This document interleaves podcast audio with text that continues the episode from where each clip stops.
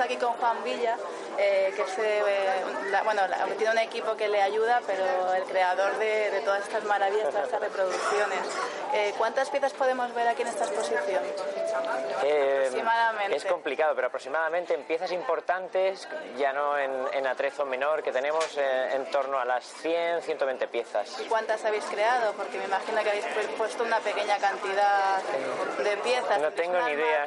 tenemos un almacén tremendo y bueno, tenemos piezas desperdigadas. Hay muchas que forman, por ejemplo, parte del decorado del plató actual, ahora de cuarto milenio, y algunas tan características como el Titanic las hemos traído y las hemos traído directamente de plató aquí a la exposición y en cuanto se desmonte corriendo las tenemos que devolver porque hay que seguir grabando nuevos programas, ¿no? Sí, sí. ¿Cuáles son las principales dificultades que, que, tenéis al hacer estas reproducciones? Son cosas muy, muy especiales.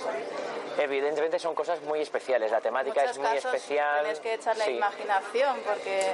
realmente la única, única dificultad que, que, sí que es así es un poco el, tiempo, el tiempo de, de, realización que tenemos para las piezas, ¿no? que ronda en torno a los cuatro, cuatro días, cinco días podría decir, pero muy pocas veces, ¿no? Entonces, este es un poco el, el, el hándicap que tenemos, el inconveniente, ¿no? Pero realmente todo lo demás son ventajas, ¿no? Tenemos un equipo en cuarto milenio estupendo de documentación que nos pasa fenomenal lo que tenemos que hacer. Nosotros preparamos las piezas, llegamos a plató, enseguida nos acompañan con las luces, nos favorecen con las cámaras, entonces tenemos un equipo estupendo que realmente favorece estupendo a todas nuestras piezas y, el resultado es muy, muy bueno, ¿no? ¿Y qué técnicas utilizáis eh, para estas reproducciones?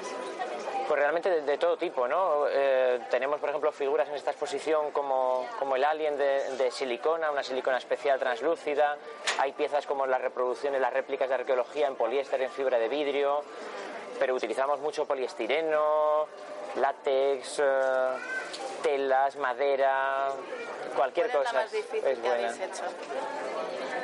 La más complicada, la que estaba... Siempre se, me viene un poco así a la cabeza, que, además fue muy bonito, el Titanic, la, réplica del Titanic, ¿no? Porque recuerdo que quizás la primera opción era intentar alquilar una maqueta de Titanic, lógicamente, ¿no?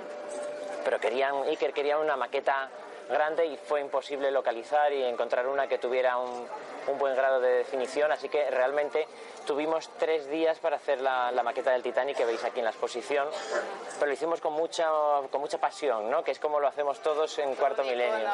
Claro. Y yo creo que con, que con fuerza, que con cariño y que con pasión conseguimos pues eh, lidiar con los plazos de entrega. ¿no? ¿Y tu favorita? ¿Cuál es la que más cariño le tienes? Imposible.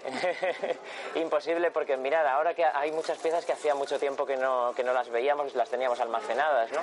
Y cuando las hemos empezado a recuperar para la exposición, hemos empezado a recordar historias que hemos pasado a veces con el equipo de Recres, ¿no? De estas historias recreadas que, que emitimos en el programa pues a lo mejor grabando en, en, un campo por la noche con, con nuestros muñecos y todas son especiales. Sí, sí. Pues muchas gracias y enhorabuena por... Gracias a vosotros. interesante. Claro que sí.